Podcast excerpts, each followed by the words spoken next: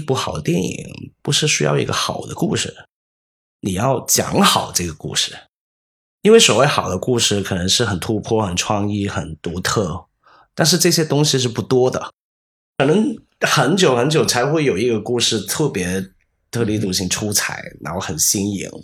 还是什么？但是所以要讲好故事。讲好怎么把一个故事讲好，比讲一个好故事重要。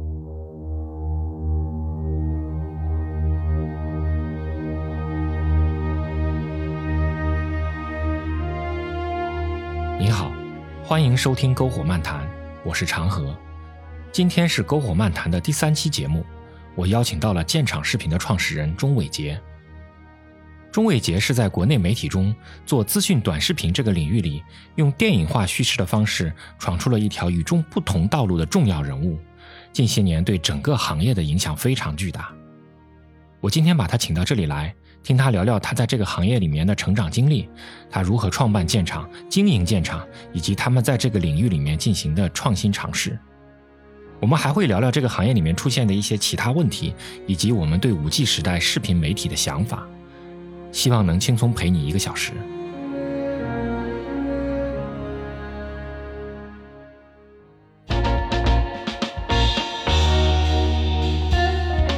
我们今天有请到的是建厂的负责人钟伟杰，我今天把他请到这里来跟我们来聊一聊，我觉得真的是非常非常开心。啊，我也很开心。 OK，那我们先介绍一下你的自己的情况吧。呃，我香港出生，然后在大学期间我就去了台北读电影制作在哪个大学呢？啊、在市县大学，就是专门就是做传媒呃传媒传播呃广电行业的呃学校吧。对，世新大学在台湾的大学里面是非常牛逼的一所大学。在这个行业里，挺多人是从这个学校出来的对对，我有去过世新大学啊啊，我也有跟世新大学的几个老师做过交流。啊啊呃，大概是在差不多十年前。啊啊啊！那边的老师对我影响也挺大，确实。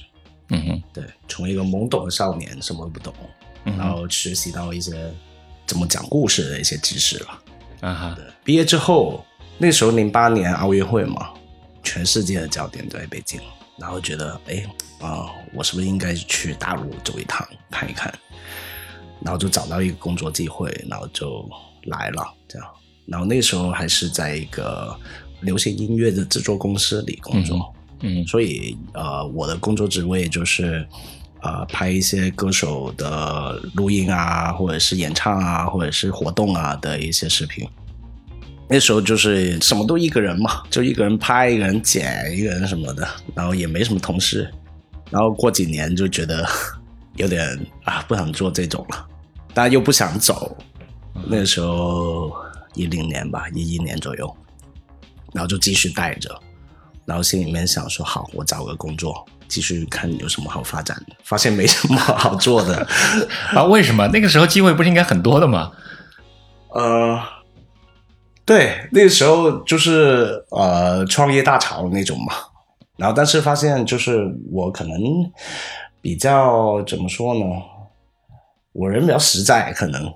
就不太懂怎么跟人家打交道，或者是讲创业啊，还是什么那种事儿吧。就变成呃，时不时接点活，然后就过了那些时间。直到二零一三年进去 VICE 中国工作，第一次成为媒体人就是在 VICE 中国了。对啊哈，Fans 中国啊、啊就是所以，我常打趣地说，很多同事或者老前辈都是传统媒体转到新媒体，嗯然后我就是从一开始进入媒体就是新媒体，我没在传统媒体待过嘛，电视台我也没有，就觉得很有趣啊，在新媒体的环境里面，又可以实现自己想做的事情，又嗯在传播一些内容想法给大众，这个过程令我很满足。然后就继续做。嗯哎，你那时候在 Vice 做的第一条内容是什么？第一条是夏永康那个摄影师的采访，摄影师的夏采访永康，夏永康就是帮王家卫拍《剧照》的那个夏永康，哦，对，在帮他香港人那个 Win Shot，温莎对，嗯啊拍时尚的，然后还有电电影剧照，哦，对对对对嗯对对对对，是他啊啊哈，然后呢？然后拍了一个香港的老纹身师，嗯哼，那个也挺好的，因为那时候外省是青少年亚文化嘛，然后像纹身啊、滑板啊，就是摇滚啊那些内容比较多。然后啊、呃那个老纹身师是啊、呃在旺角一个很肮脏的一个大楼里面，一个六十几岁的老头子嗯，我有看过那个，啊、好多明星是找他纹身的。，对对对对，刘德华啊，你怎么找到那个题龙呢啊什么的？就是因为呃，那个时候日本的 VICE 派了一个大师，纹身大师嘛，哦，然后他们有过交集，然后就在搜寻一些资料的时候看到，然后发现、啊哎，这个老头子有意思，他好像见证了很多香没港错历史的东西。他那个时候做的纹身应该就是最早的就是亚文化，对他最早，其实他那个时候是更早了，可能他是那种呃水兵，那种美国水兵来到香港，啊要留一个印记那 种。他爸开始给那种水兵纹身，啊，那他做的然后很到他早他纹的时候就是比较接近黑道那种嘛，啊，纹只龙啊，纹只虎啊那种。太有趣了啊，啊！后来这个稿子怎么样？这个片子哎，挺好的，因为他讲到很多好像老去的香港岁月那种，嗯哼，呃，看到他比如像帮狄龙纹身啊那种，嗯哼，呃，很多那种电那个时候的电影文化相关的明星，嗯哼，然后还有呃那个时候又开始亚文化比较热，嗯哼，然后呃，再加上呃，连外国人对这个东西也好奇，嗯哼，对啊，觉得哇，这种东西，他他们他们外国的就是那种彩色 old school 那种比较呃卡通化一点，嗯哼，不会很凶的那种。嗯哼，嗯哼，那这个老头子就是老爷子了，不要老头子， 就是闻的就是那种很凶猛啊、龙啊那种，一看就令人害怕的东西。嗯，对啊，那就是黑道上的大哥混的，对，啊就跟日本那个也是一样，日本的那个就是山口组的、 那啊种御用纹身师那 种，又结合了当时香港的一些历史的变迁嗯啊什么的，所以国在翻译成英文之后，在国外也挺多也挺关注，对很多啊的啊讨论，对，嗯对这个稿子我印象非常非常深刻。嗯啊，当时我们就觉得啊，天哪，这个人群之前在我们传统媒体里面是几乎不可能被关注到的。嗯，就是我们连拍摄这种东西，先去想这个东西的内容都都不大可能。对啊，非常非常的这个，还是让我们耳目一新的。嗯嗯那。么后来呢？后来的后情况来就是开始在对一些社会现象相关的一些人物感兴趣，嗯然后哼后来比如说做了，比如河南的红色学校校长，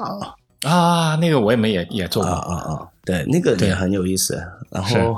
还有，譬如说那个时候还有直播的风潮刚兴起，我们又做了关于直播的文化呀、对，对啊，各式各样题材吧。然后就觉得很有意思，就是在大陆这种题材是很多很多的，不断的。是很新鲜的东西一直在冲击你，然后在里面挖掘一些人物。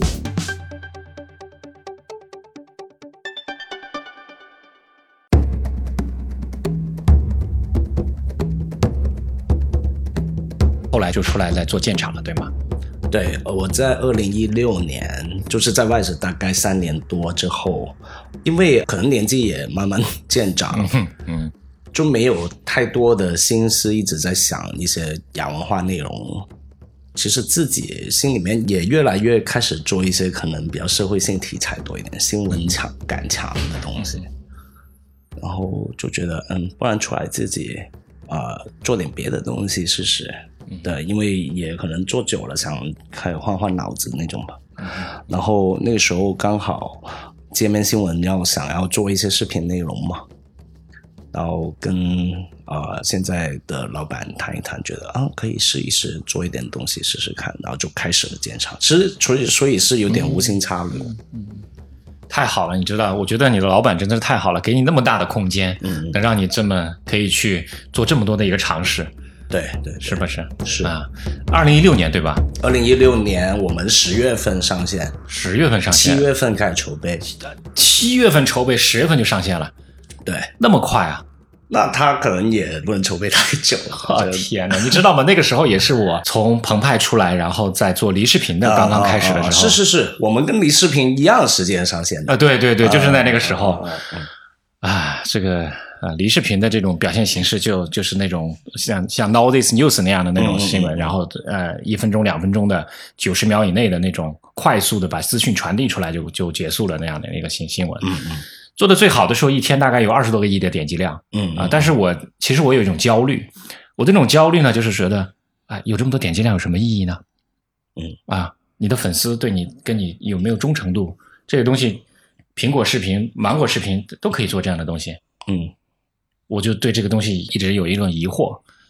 所以我当时主要去做在做一些跟版权有关的事情。嗯那个时候，二零一六年我就在做一些平台运营的事情，嗯，主要负责把外面的内容引进到李视频这个平台、嗯啊。我当时开始，我们最先开始引进的 Vlog，嗯嗯嗯，对，在李视频这平台上第一个打出了 Vlog 这个这个社区，但很可惜后来也没有坚持下 去。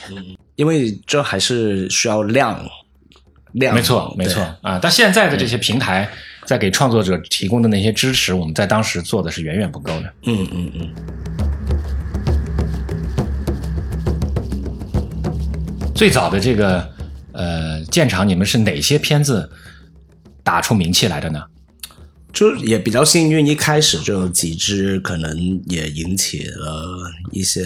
关注的几个题材吧。我们推出的第二支还是第三支，就是川普的华人竞选团，啊、啊，就是我们有一个导演在美国嘛，是好朋友了。然后哎，有一个这样的人，有没有兴趣？嗯哼， 然后就说好好好好去拍啊，这样。他就是一个中国人嘛，嗯然后在帮 Trump 竞选的一个过程，这样。那很有意思的，我们也就四年了嘛，现在又开美国大选了，要打算再做一期这样的内容吗？可能今年就不碰了 这个。我懂的，我懂的。对，那那那个时候很有意思嘛，因为嗯呃首先大家都开始知道川普挺奇葩一个人存在这样，嗯嗯嗯嗯，大家认识不深这样，也没有人觉得他会赢嘛，其实那个时对候对，没有人觉得他会赢对。啊。然后觉我得们就做了一个这样题材，那想说在美国总统就公布的那天上线这样，结果 Trump 赢了这样。啊哈啊哈，现在其实回看，觉得里面也是还是很多有趣的东西，就是他的想法、对。嗯哼，然后现在回看，经历过那么多，这四年有点风风火火的。那一年刚刚大选完没多久，我在华盛顿啊，我们去跟一家通讯社去做一个商务的谈判，那边的白宫的记者就说啊，川普赢了，我们接下来这四年没有好日子过了。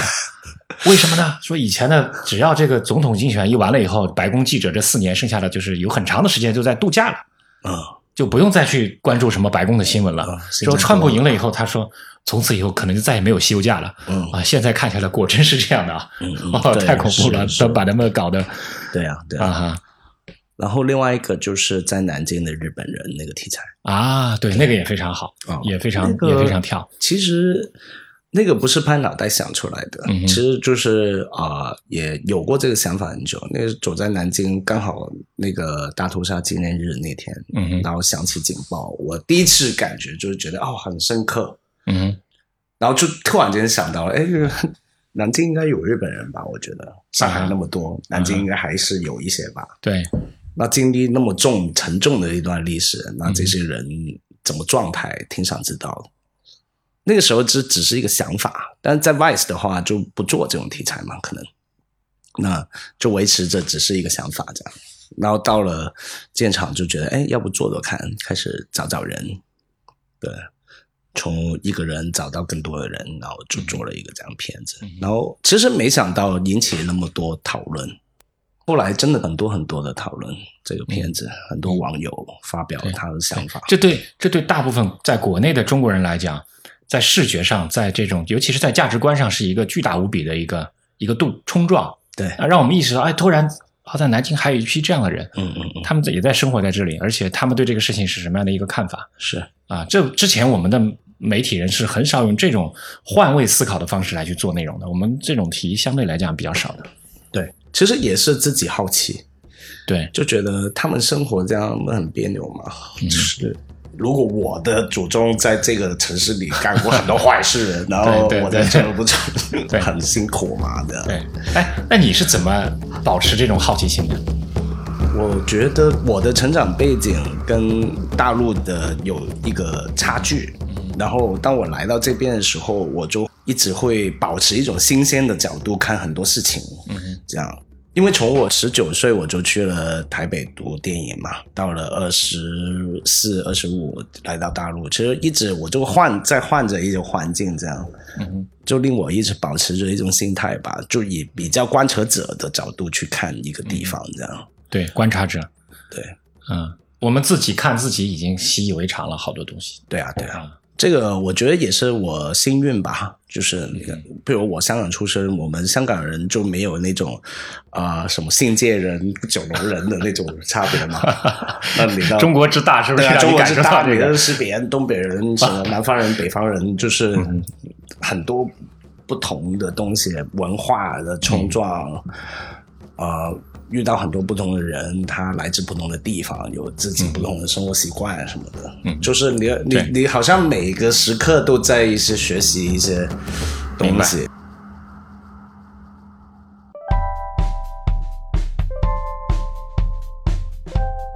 所以后来的这个建厂，就是在你这样的带的这种文化氛围中间在做内容嘛？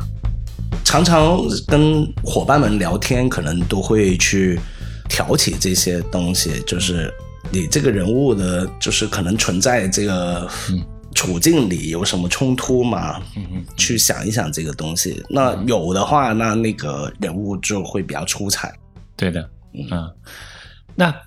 刚开始你们筹备的时候，当时有多少人啊？那个时候啊、初创团队就是七个，七个人，嗯，嗯，效率还是蛮高的。对。现在呢，现在我们大概二十五个，啊那也很有效率啊，对啊，精兵强将，对，每一个人都很强， 是吗？就是啊、呃想要大家全面一点嘛，嗯哼，就不是说把工作细分的太细，就是也常嗯常鼓励剪辑师去拍片子，啊，是吗？对，啊，鼓励剪辑师去拍片尝子，试对，因为、啊哈呃也鼓励呃导演、制片人自己剪片，比如这样，啊就是可能混混一混。啊、对对有时候也这么做有什么好处吗？就是在不同的位置，你去看待你的那个职位的时候，会有一些新的观念吧。就是嗯哼你在拍的时候啊、你你做一个导演或者制片人去剪辑，你剪的时候出问题了，你就知道下一次拍的时候可能有些什么地方可以好一点。也也对吧，你剪的话，你整天对着电脑，可能坐久了也憋屈。对对，对吧，是的，那倒不如出去走一走，想一想拍的过程里到底有些什么。对。那现在这些人是怎么分工的呢？哦，其实基本上还是分制作组，然后制片人、导演的一组，然后后期、剪辑跟运营这三块。这三块儿嗯，你自己最大的责任或者压力是什么？呃，就是我的工作比较琐碎了，可以这么说吧。嗯，就是这三块内容也要都涉及。对，比如说制片人、导演们想到议题，然后就要做一些简单的提案嘛，然后你就要跟他聊啊。嗯哼，可能觉得成还是不成那个东西。嗯哼，然后拍的时候反而我管的少了，就可能前面管多一点，嗯哼，多聊聊那题材。到剪辑的时候，可能啊、呃剪到第一稿之后，我就会看了，对，然后给到一些意见，嗯哼，对，然后到运营，其实运营我比较不擅长的，嗯哼。啊对，这也是运营在不擅学，长对，也是学习过程。为什么要叫建厂这个名字呢？我很好奇。当初要成立这个团队是在建厂胡同，北京有一条建厂胡同，啊，叫建厂胡同，有个建厂酒吧那边，建厂酒 吧，对，但不是我们开的 啊，就是一个老外做精酿啤酒这样开啊的建精酿厂啤酒酒吧， OK，然后就在那边聊出来的啊，然后那个时候也没名字，就觉得要做一个这样的呃食品品牌这样。想名字这个是最难的事情， 没错，其实没错，没错。啊，但我觉得你们起的名字都很有趣啊。啊，那你比如说，我这两天在看了很多那个有个叫“职人只人魂，”啊，对，“职人魂嗯，”啊，后面还有一些这个啊有趣的名字。昨天在 B 站上又刷了你们很多内容，嗯我觉得你们起的这些名字都还是挺有意思的。啊、 对，起名字就是很难的事情。后来有人就说建厂不错啊，然后就想一想，嗯，是不是不错呢？对，结果就是我们老板进来一看，各种名字就觉得，嗯，建厂这个不错，那就叫建厂吧。然后就拍脑袋一想啊，建厂了，这样。嗯哼。在做这样的一个一个建厂的时候，你们有什么价值观或者有什么态度吗？其实一开始没有说很明确的价值观，只是当初觉得，第一，我们是基于一个新闻机构，然后第二是觉得，就市面上做视频的这些有稀缺什么嘛，这样。那当初比较火的视频品牌，可能一条啊、二更啊、Vice 啊这种，那就觉得其实稀缺的可能是一些比较呃社会性议题，但是用一些比较有故事的方法去说的一些内容。嗯嗯它不是只是光追热点这样子，或者是去贩卖某些价值观，或者是嗯嗯去聊一些时代焦虑而已。这样，比如说去追热点拍一个东西的话，我们会选择就是热点过后去反思一下这个热点，这样嗯哼嗯哼，对，嗯哼可能缺的是这个。那基于我们是一个新闻机构底下的品牌的话，那就有一个先决条件可以让我们做一下这种事儿吧。嗯，对，是的。建厂现在在 B 站上的粉丝数有一哎十五十五点九万啊，对，在哪个地方的平台的粉丝数最大？微博，微博，嗯啊，微博大概两百。两百万，嗯啊，现在你们有变现的压力吗？压力其实算少的，嗯，对这都是你们老板给的吗？还是对，比起一些自己经营的团队，当然少很多了。对，那我们毕竟还有一个公司在支持我们嘛，但是我们不被要求说一定要盈利，但是我们要被要求就是我们要自负盈亏嘛。自负盈亏？嗯嗯，那目前经其实还可以，对，也还算算能自负盈亏。哦，那就很非常非常好，这一点能做到这一点其实挺不容易的，啊，对对，但是当然不是说能自负盈亏，可能就觉得啊好了这样。那嗯我们想要做更多更好的内容，那可能也需要花更多的钱，或者是对呃团队想要你持续想要壮大它的话，你还是成本也高嘛。对对。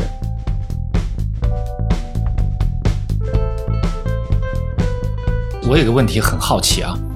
为什么建厂这根苗能生长出来，但是你放眼看过去，国内其他的媒体哦，没有长出什么特别好的在视频方面的这个茁壮生长的这种这种植物啊？你觉得是为什么？我觉得内容它不像你做一个什么所谓盈利模式很清楚的创业那种，就是你很难说，我做了都一头一年我就要开始盈利赚钱那种，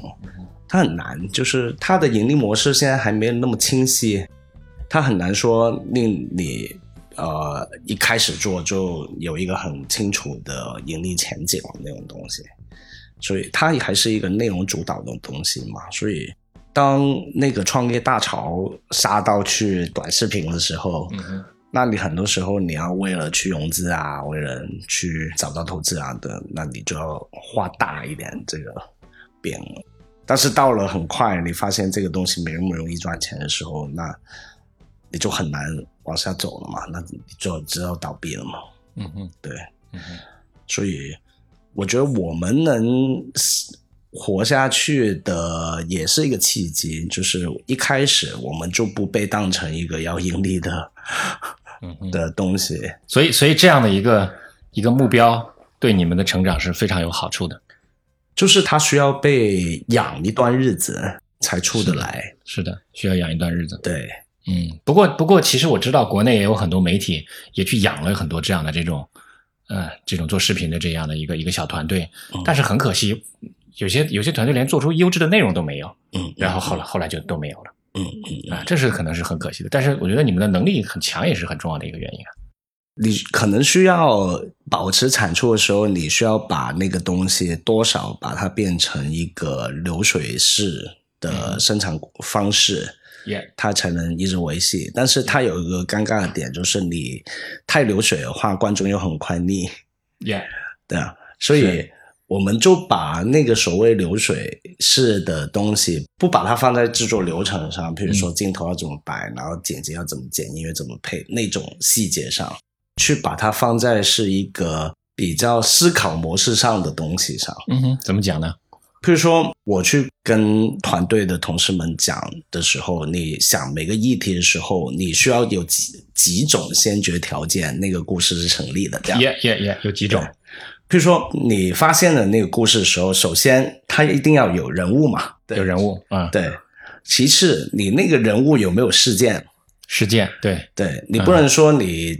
守那个人物一年，等他发生些什么事儿，对我们对来说不实际。对，那我们就要挑到一个这个人物的一个时间节点，嗯，是人物事事件时间节点，对，时间节点，对，对，然后就把这个故事串联起来，这样。嗯，把这个故事串联起来，明白了，对啊，所以这个嗯你你遇到一个题材的话，你会先想，呃，我最终想要表达什么？然后我从这个人物的这个事件里，到底可以说明什么？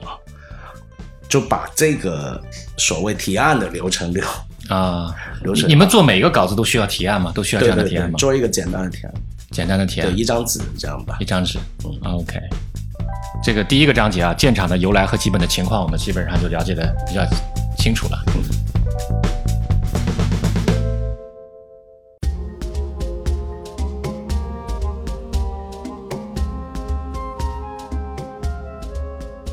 那么我们接下来可以聊聊这个建厂在叙事上的一些创新，其嗯实就是紧接着刚才你说的那个话题，就是我我已经在感觉出来了，你们其实是在生产模式上面做了一些调整，或者说做了一些创新的。嗯啊，这里面有一些什么具体的规则吗？其实一开始的规则反而多一点，就是开始为了就是把呃保证制作质量嘛，嗯嗯所以就会变成就是我们还是做了一些简单的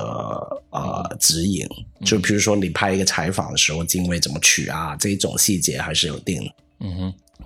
当到越拍越多的时候，那呃，其实团队也会去想要自己做一些突破嘛。 Yeah 那可能叙事的方式或者是说故事的方式就，可能形式可以再弹性多一点。当然，就是对呃新人或者是比较年轻的制片导演来说，他们根据某一个呃指引去拍一些题材还是比较有用的。啊对。啊就是你拍一个人物，最容易出片的方法就是你要把这个故事拆成三段。啊，这就是三段论嘛，对是这样吗？ 对，其实就是一个、就是亚里士多德的三段论。一个剧本的最基起码基本构成，嗯，就是对首先把对人物带出来，然后让观众知道到底要发生什么事儿，然后中间就是那个事件，嗯他遭遇了一些什么事情。对，所以、呃、这种叙事是从电影范式过来的吗？其实是你像好莱坞剧本最基本的剧本都是三段式。也对，嗯那最容易让观众收落的，因为他观众就会看得比较清楚明白嘛，嗯哼，他也知道自己在看什么。对，那但是呃，这个也不是一成不变的嘛，嗯哼，你可以两段 可以，那你甚至只有一幕都可以，那你就这个就很看这个创作者本身的的修养跟技巧。如果一个新的创作者想进到这个领域，你要推荐他读书的话，你有哪几本书觉得应该是必须一定要读到的吗？应该多看一些怎么写故事的书吧，啊就哈，是有有几本书，一本叫《故事》，就这样。呃，罗罗伯特麦基的那本吗，对对对对。啊，还有吗？啊、有一本就是我学生时代读的了，就叫编、编剧概论之类的，但作者嗯编剧概是论谁是谁，我可能要找一找，我有点不记。当然就是台湾那个远流出版社出的嘛，哦，对，他就写的很工具书了，那个工具书啊、就是你第一段要说什么，第二段要说什么那种，啊，OK 对 OK 嗯 OK，然后呢，还有其他的吗？那其他的话，我觉得就多看还是比较重要，看什么呢？看影片，看影片对，，因为你还是要拍嘛，没错，是的，嗯多。看多看电影啊，多看不同的视呃频。但是我们好像这一代人都是看电影出来的，但是真正会拍片的人可并不多啊。 没有，当然你个应该是说，如果呃你只是光看娱娱乐化的看的话，你有些东西不会不会注意嘛。啊哈，当然，如果你要做这个时候，用做你要做这件事儿的角度去看那个，嗯那你就会开始 OK，你有培训班吗？你接你开班了没有？我鼓励大家去报你的班好了。哦，其实我自己也感受挺深，因为我在学电影之前就是普通观众嘛。嗯，那学电影之后，呃，有一些课堂，呃，比如讲导演的也好，讲编剧的也好，你从另外一个角度一看，你才看得出那些所谓门道。 Yeah，对啊，这样嗯是还是挺有趣的对我这两年也都花了大量的时间在看怎么做编剧，怎么写故事。啊。其实也花了大量的时间去重新去学这些东西。我发现跟我以前的范式是完全不同的嗯嗯啊、嗯，因为呃国内做短视频这个行业，刚才我们讲到，很多人都是跨行过转过来的。对我其实从摄影转过来的，是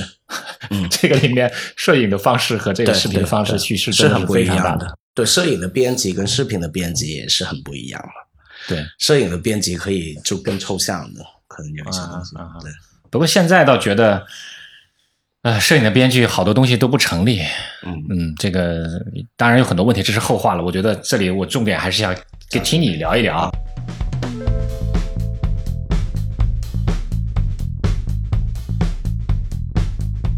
我们之前在做离视频的时候，还是一个简单的把这个事情说说说清楚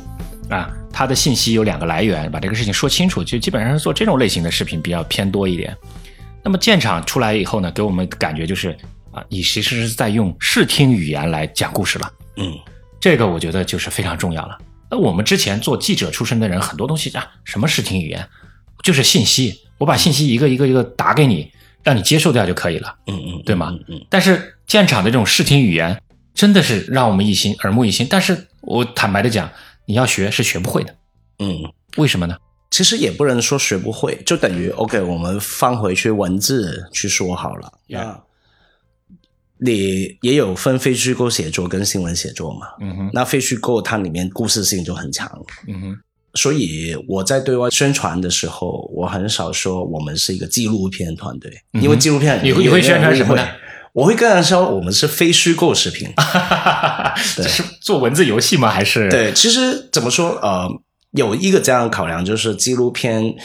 对一般大众来说，他很容易去想到 BBC，也就是那种文明还是对什么对对动物世界，对对对对或者是什么，对或者是呃北京电视台的什么伟人的一生那种啊哈啊哈啊哈啊哈，那非虚构其实它还是有一个怎么说，你理解起来的话比较容易跟现实挂钩。嗯哼，那因对为我们比较记录当下的东西嘛，对他很少说，我们很少说说一个历史人物啊，还是什么那种。对，对，所以如果以写作来说的话，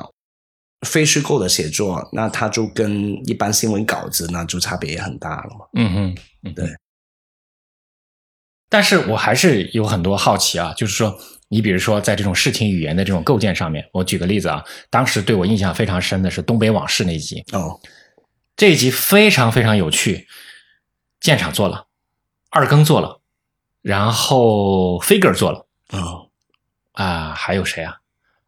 好像还有一家媒体也做了，大概是四家媒体同题嗯，同时期，在前年的清明节左右发出来的。对，嗯因为刚好清明节这个节点，哎，对对对对，那个一个黑道大哥，然后重新对人生通过做这件事情有一些新的认识。嗯那那我当时我们的一个感觉就是，哦，我们觉得啊，建厂做的最好。嗯呃，你们自己是内部有过评价这个这个稿子有有没有一个评价呢？哦，你说对其他同行一对起对做对了这对，你个们有事情有分析过吗？我们没有刻意去分析，嗯哼，因为这个怎么说呢？最后还是交给观众嘛，交给观啊众哈去对判断。对对，但是你知道这种视听语言，它对导演的这种执行能力上面有什么要求吗？其实我觉得最终能吸引观众的，就还是人性的部分。人性的部分怎么讲呢人？性的部分就是可能像你觉得我们这部做的相对最好的话是，反而我们信息量是最少。也、对，但是我们把这件事儿放回去，这个人物本身，嗯哼他的经历、他的处境，嗯哼。然后怎么样造就了这个人身上去说这件事儿，而不是说去一直在讲关于啊、比较信息量的内容上。嗯哼，对，嗯哼还是放回去讲一个人，放回去讲一个人，对对。但是我同时也看到一个现象啊，比如说 B 站上我看到很多弹幕飘过来说，啊，在那个知乎上面有很多人说啊，检查做的内容非常好，我非常喜欢，但是就是不火啊，嗯，这是为什么呢？很多人说，为什么建厂的视频为什么不火 呢？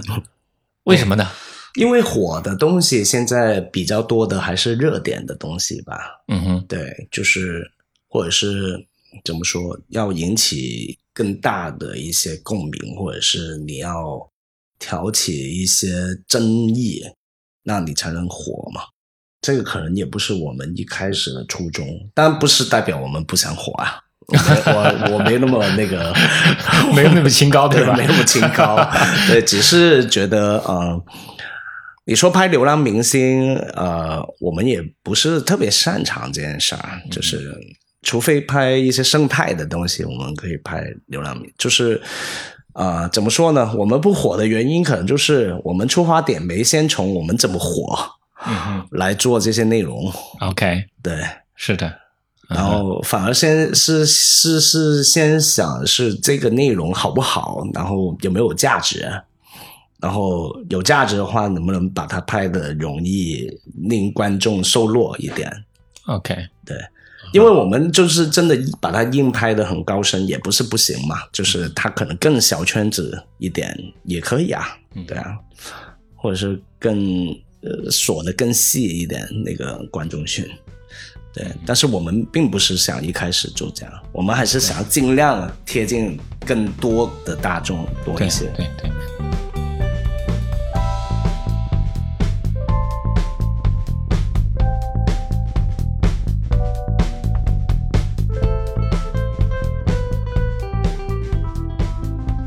所以回过头来再说，你觉得你的电影电影最初的那种职业训练，对你来做现在这件事情上有些什么特别大的好处吗？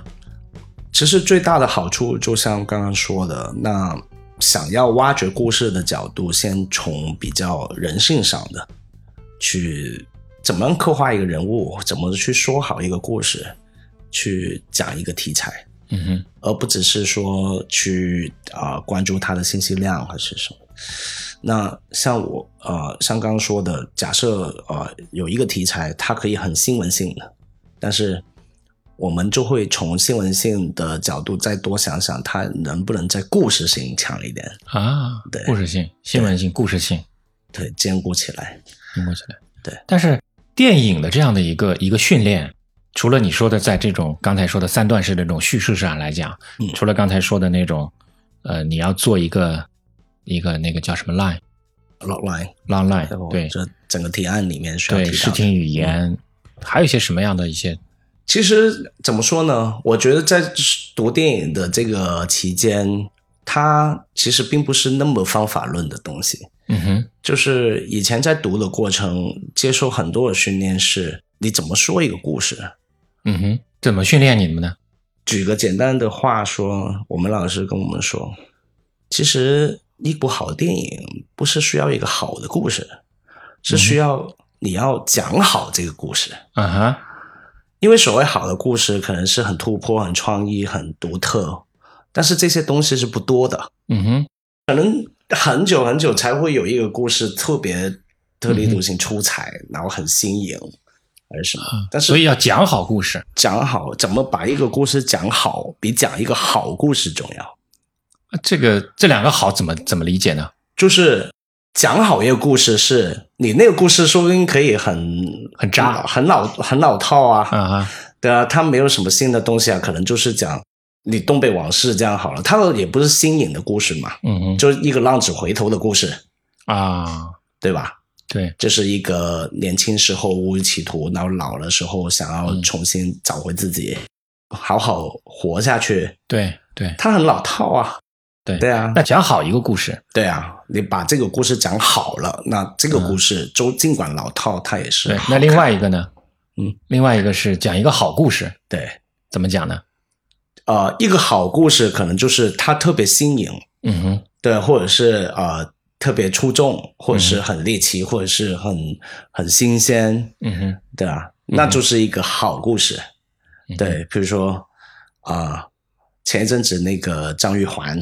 那个事情啊，它可能是个好故事，因为它很对对独对对独特嘛，对对对对你都对对是可能有很多冤案不知道，但是对有一个冤案被众所周知出来，变成一个这样的状态，嗯它很独特，这就是一个好故事，但是能不能讲好是另外一回事儿。又另外一回事儿了。对，没错，说不定你把这个好故事讲烂了，没错，没错，没错对啊，是的，我理解了。那么后来我有我有注意到有一期啊，你做的那个横横漂的横漂的那个系列啊，哦哦，对你自己作为一个主主播去出镜了，那也是一种创新的形式吗那个是从 Vice 学习回来的。 ？OK，对啊，我们常常很多就是，如果那个故事没有一个主要人物，耶、就是他可能比较啊、需要体验感的，嗯哼，那我们会选择就是有一个这样的体验者角色，对就是一个主持人这样的角色去 OK，去拍这个题 材对对。呃，我看到当你去学着跟他们去那个学习跳舞的时候，啊。啊、大家都很开心的笑啊然后了， 啊我很尴尬，我就觉得哦我突破不了 这个障突破不碍。了障碍，那个很难突破的好吧，本身对就啊很难的对啊，啊，是，但是也是一个体验嘛。我发现哇对，我当时真的是吓到，就原来就是这样训练。对哦。对，对，那个那样的尝试多吗？也多，对也多。啊哈我也鼓励同事们，如果有一个事件，它需要被体验会更有趣的话，可以把自己放进去嘛。啊，OK，因为现在出镜其实很随便嘛，就是是你的，也是不的用是的也不用讲标准的普通话，对吧？ 不用啊，你也不用帅哥美女嘛，必 对必对须对要对对对啊。对。那除了这两种创新，还有些什么样的吗？最近我们会开始一些非纪实类的怎么讲呢内？容，就是嗯虚，构吗？对虚构。啊，其实也不完完全全是虚构，啊哈就是可能是先从一个现实内容来，但是我们去用演的方式嘛。啊哈，对怎么讲呢？有有片子出来了吗？有一支是一支小歌舞片，啊，小歌舞，哎，我有看过你们最近一期对小有一歌舞个片啊，有一个就是那个疫情期间，你们不是做了一个致敬护士的一个小歌舞片吗？她也不是护士，她就是在她就是一个那个俄温枪女孩嘛对对。啊，然后就另外一个就是有点像情景喜剧那样，就有点像那种我爱我家那种感觉。啊，挺有意思的，这这这也是两种新的创新，对就是采用了一种演的方式，对对对对，不完挺好全玩的虚构的。挺好玩的，已经从传统的非虚构叙事到演的这种叙事了对，啊。这个跳跃挺大的，我现在还跟不上这个节奏，就是我们现在还在非虚构里面在挣扎呢。我 靠没有，就是多一点尝试吧。当然，就主营主业务还是就是呃非虚构，对，这个有人买单吗？有有有啊就有是人买因单为有人买单，我们做这个尝试，你们不可以然尝试一就点啊就没有啊这个钱去做这个尝试。对对啊，你觉得你还看到什么新的特别好玩的东西，也想试一试的吗？其实今年我觉得最主要就是我想不只是限定在纪实上嘛，对，嗯比如说是一些真实改编的剧本啊那种啊，东西，就是那个对那个像刚才当年说最的有名的那个那个叫什么岳阳那个那个大大逃杀的那个那个剧本嘛，好像那个剧本被那个非虚构剧本被卖了很多钱嘛。对，但是你拍可能有点难吧？那个，其实我嗯说的、呃，可能是我们也可以先从短的入手嘛。嗯哼，就像其实刚刚说的，我们拍一个有点像情景喜剧的故对事。对对，在你们这几年做的故事过程中间，有哪些是你们你脑海里面已经印象里觉得可以朝这个方向发展的故事吗？哦，其实刚刚说的那个东北大哥的就很适合嘛，甚东至北大有哥一些电影公司就打来问我，啊哈，你们这个故事有版权吗？还是什么的那种？啊哈，我就说哦，其实 没有版不版权，因为这是即时，这是人是真的，就是你有兴趣写他们的话，哈你去跟他们交涉就可以了。嗯，对啊，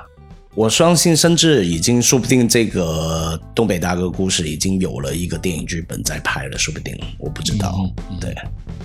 在在这么多年做非虚构的这个过程中间，有哪些故事是令你到现在都印象深刻的？你觉得讲的非常好的有吗？其实还还不少，其实对印象深的。能给我呃对吧举个一两个例子吗？对，譬如说，呃，以前在 Vice 做的那个王守英的故事，现在还是王守王对守王守英，就王守英是那个仙女王守英对对对对对对，啊她那个是他，那个片子我印象非常非常深。对对，你在那个片子里做什么呢？我是制片跟摄像，制片和摄像啊、嗯，那个还有个主持人对，啊、印象非常深对他就是也是我们建厂的现在的一个制片人，啊。后来呢？哦、还拍过什么印象深刻？陈光标算吗？陈光标，首先陈光标不是我的题了，就是另外一个同事参与，我也对对清楚。对还有就是刚刚说的那个香港文印林象大哥嗯歌也很深，然后其实还不少，我还拍了一些，譬如说在建厂的话，啊、像那次横票的经历，我印象也很 深。你现在出去拍的东西多吗？当然比以前就少了很多嘛，但是还是一年会有个几次的。嗯，你给自己会有一个目标嘛？就是说一年我一定要拍多少个，我希望可以起码一年有个两个三个吧。两个、三个。但 OK 去年还能有，但今年就突然的疫情有关系吧，就是也嗯也现在还没有。那对建厂来讲，你们未来还有些什么样的规划吗？就是比如说电影行业，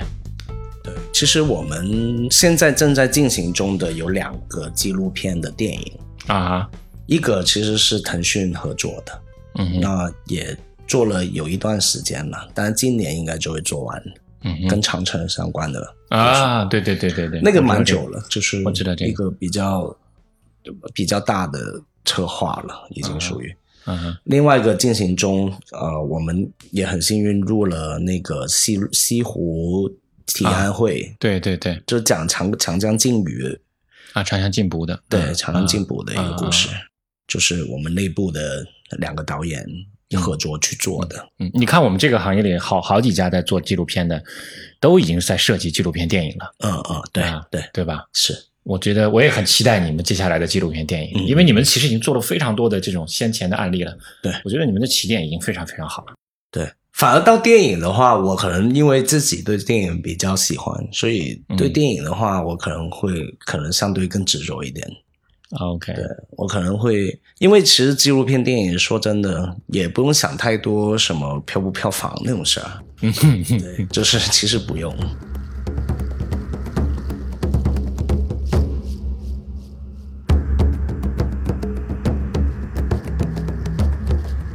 我们还有两个议题啊，哦，我们再看一下，就是说这个你希望得到什么样的行业支持，或者说是你觉得做到现在为止，你觉得我们这个行业还存在一些什么样的问题？啊你迫切的觉得应该怎么样有一些调整或者改变的吗？我觉得现在虽然我们已经有新媒体、有网络媒体，但是还没达到所谓多元化。嗯，多元化，对，因为我们商业压力太大了。嗯对，就是各行各业、民企，嗯就是哪怕李视李视频也好，嗯二更也好，我们也好，嗯都是也也还是有商业压力。当你有商业压力的时候，你内容多少都会受限制嘛。嗯哼，那你内容受限制的时候，你能更多元的可能性就少了嘛？没错，对，那你做很多事情前都要先想盈利的问题或者什么的，那它就少了那个网络应该达到的功能，就是多元化、啊，可能性大这种东西。对对，多元化对你来讲意味着什么呢？就是我可以选择嘛，就是我今天我可以看一个很火的东西，嗯但是我有没有一些不是这种东西的给我选择？ OK，对，嗯嗯哼像其实呃，放眼在其他地区或者其他国家，它可能有一些呃比较公共的基金，嗯哼去给一些非商业类的内容可以发展嘛。嗯哼嗯哼嗯哼，对，他可能就是不用去啊、呃就等于会有很多纪录片的提案大会好了，对对对对对，那也可以提供给你一些资金去拍那些内容，但是内容本身可能不卖钱，但是它有价值的嘛。嗯嗯嗯，对，还有什么吗？还有你觉得除了多元化以外，其实主要是这个了，我觉主得。要是这个，就是你这个环境有没有办法提供到创作者有这个空间吧？嗯，就等于做电影也是一样，我们全中国都没有艺术电影院。对啊，是啊，对啊，这是很大的一个问题啊，对啊，那嗯没有艺术电影院，那就代表那些艺术电影，就是非商业类热的电影，对没有播放空间。对，没有播放空间，对啊，他们也没有变现的机会啊，对啊，也没有变现的机会，所以那、嗯那些东西就变得很难嘛。没错，你就出都出不来了，何况对你对可以被除了商业电影以外，其他的都没有机会了。对啊，是嗯，是的。那除了这个以外，我其实还想蛮想听你聊一聊，比如说我们这个行业的技能啊、知识啊，或者说是这些从业者的这些职业规划啊，啊、你觉得有一些什么样？对你来讲，你你接下来的职业规划是怎么安排的？我就我就想要继续把这个品牌号搞下去，然后嗯哼，它可以变成一个创作的中心。也、如果我们有电影的项目，我可以从我这边孵化出一个电影的项目来，这样。 Yeah, yeah，非常好，非常好啊！我觉得同样是上海报业集团界面，你们给到的这种呃这种氛围或者这种自由度，真的是令每一个创作者都是真的感觉感觉到真是所太以棒我很感了，激，我很感激。嗯对，就是也一来给到我们这个空间，也我相信也不容易。对，对，对因为我知道的，其他媒体没有这种机会的，我们对很对少有这对种可能是性。当然是，对，所以就想要继续壮大这个品牌，令它就是可以做创作吧，对就是把更好的创作者提供一些更好的创作机会，这样。 Yeah 对，寻找更多的机会可能性，这样。对，非常好，非常重要啊！但是这个就有很多可玩的空间了嘛。对，嗯嗯。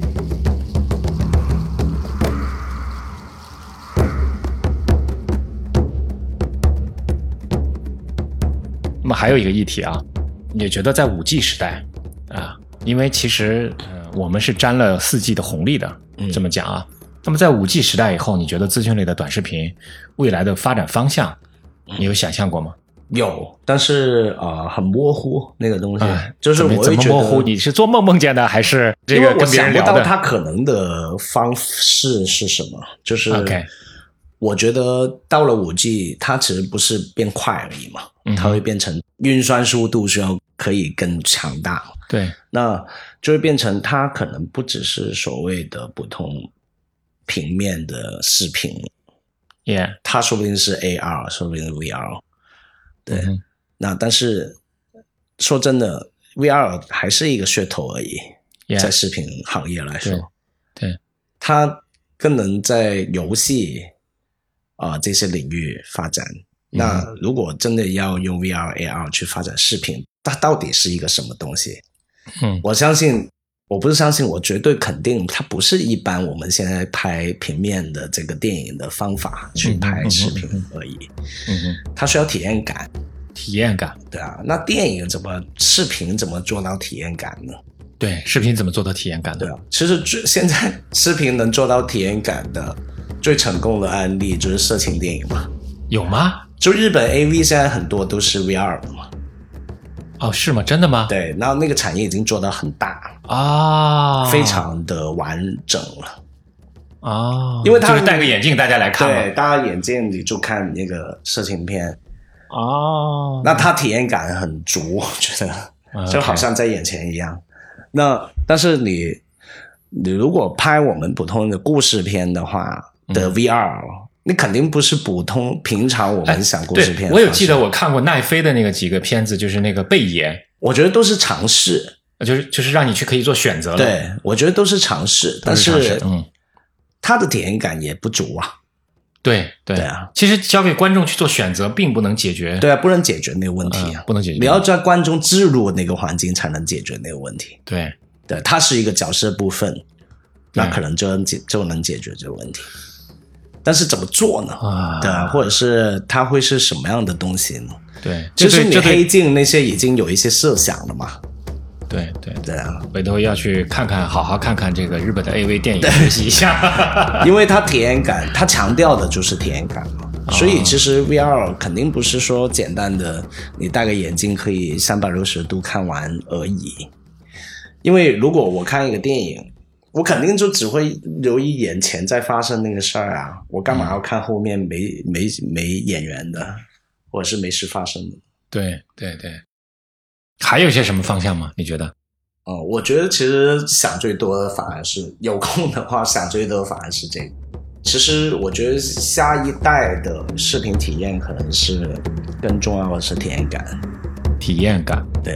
嗯，就是是我作为一个观众，我有没有办法直接好像身临亲亲临其境一样？比如说我以前看纪录片是啊，我就看一个纪录片，比如飞鸟这样，最牛逼的就拍的跟鸟一起飞的那种感觉了。嗯嗯。那可以是后我有 VR 是不是我可以好可像是在可是，飞？故事最重要的是体验感吗？不是，所以我说我还想不通的是东西是它可能变成另外一个东西了，也，对它不另外再一是种对一种视觉文化的对一对种一种对形态了。对对对，而以前没有出现过。那这个可能是五 G 时代时代能有的一个新完全新的东西。对，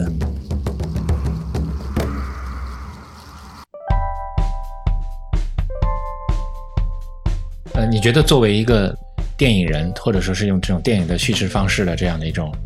呃，一个一个非虚构的创作者来讲，你有些什么样的建议吗？你说要成为一个创作者的话，对的，是的，这个一开始也说到，你问我要看什么书，也、其实我觉得看书是很重要的。嗯哼，你现在读书多吗？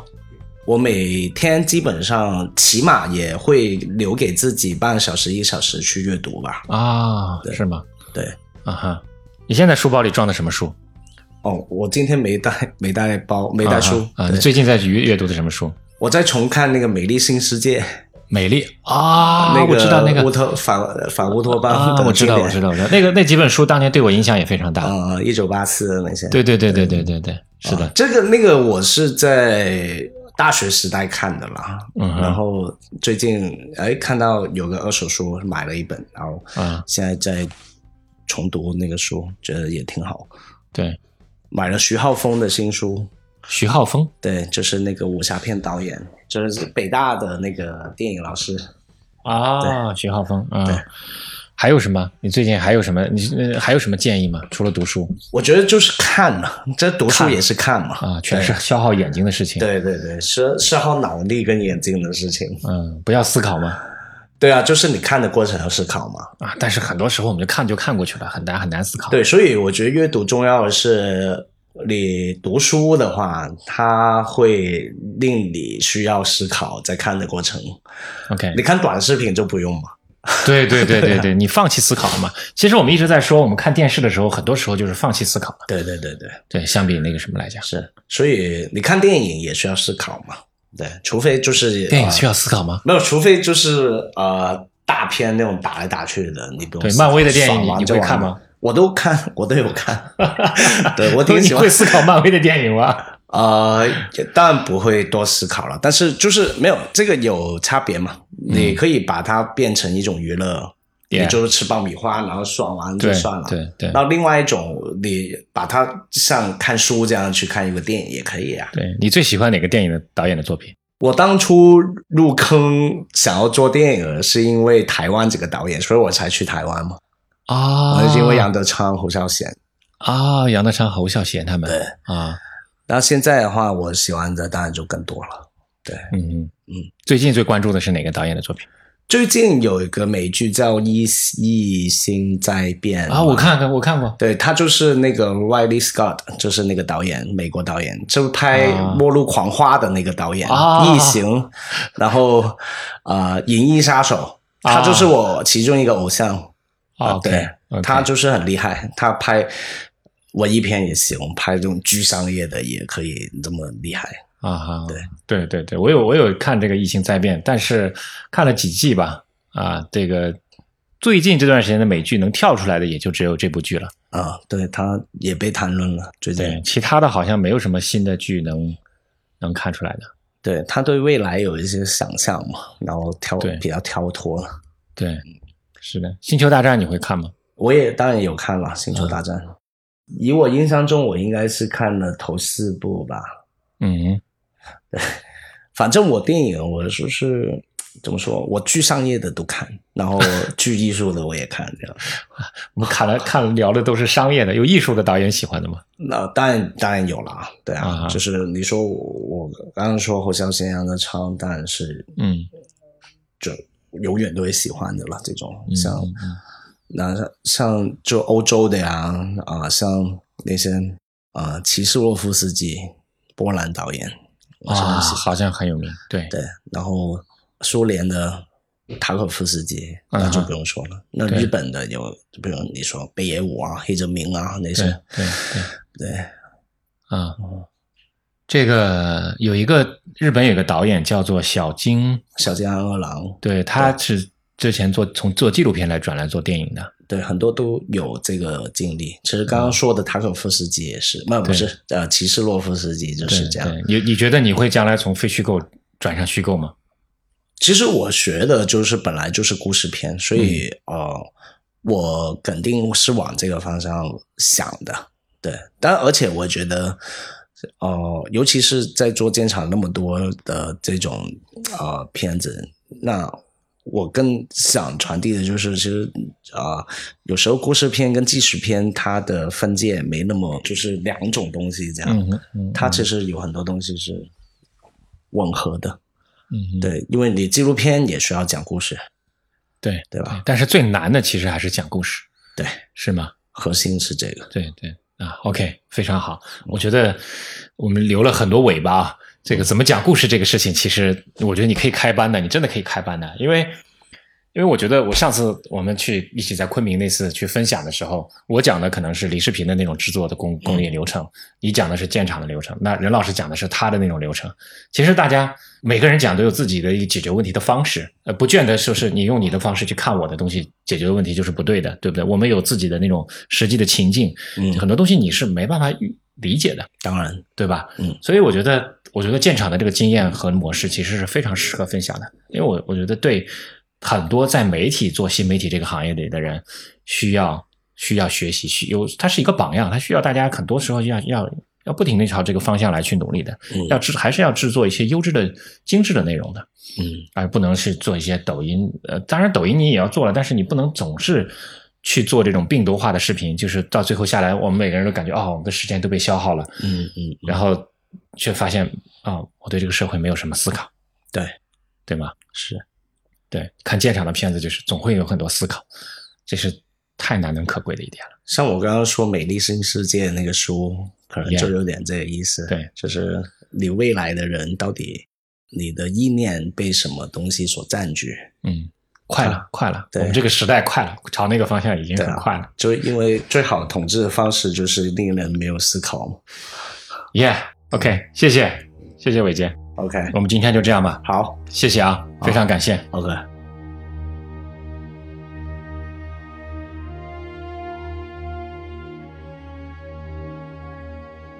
你现在收听的是《篝火漫谈》播客节目，我是长河，一个二十多年的传媒业老兵。这是一档我和我朋友们的聊天节目，由篝火故事和麋鹿 FM 联合制作。在我以往的工作和生活中，我认识了很多很有意思的朋友，他们很多都是各行各业的专业人士。我很想邀请他们一起聊聊天，大家围聚在一起，在这个浮躁而喧哗的时代，听他们讲讲那些不为人知的故事。所以我决定开一档播客，名字叫《篝火漫谈》。篝火漫谈名字的起源是原始社会人类围着篝火分享狩猎经验和个人感受，这一直都是人类最原始、最本能的社交方式。它代表了一种自由平等的分享精神。篝火漫谈正是来源于这种精神。我希望和你一起开始一场立足于现实又超脱现实的思想之旅，让我们在今后的时光中，一起围着篝火，倾听对这个时代最有价值的见解。本节目在苹果播客、谷歌播客、Spotify、亚马逊音乐、Turnin Radio、喜马拉雅等各大平台上线。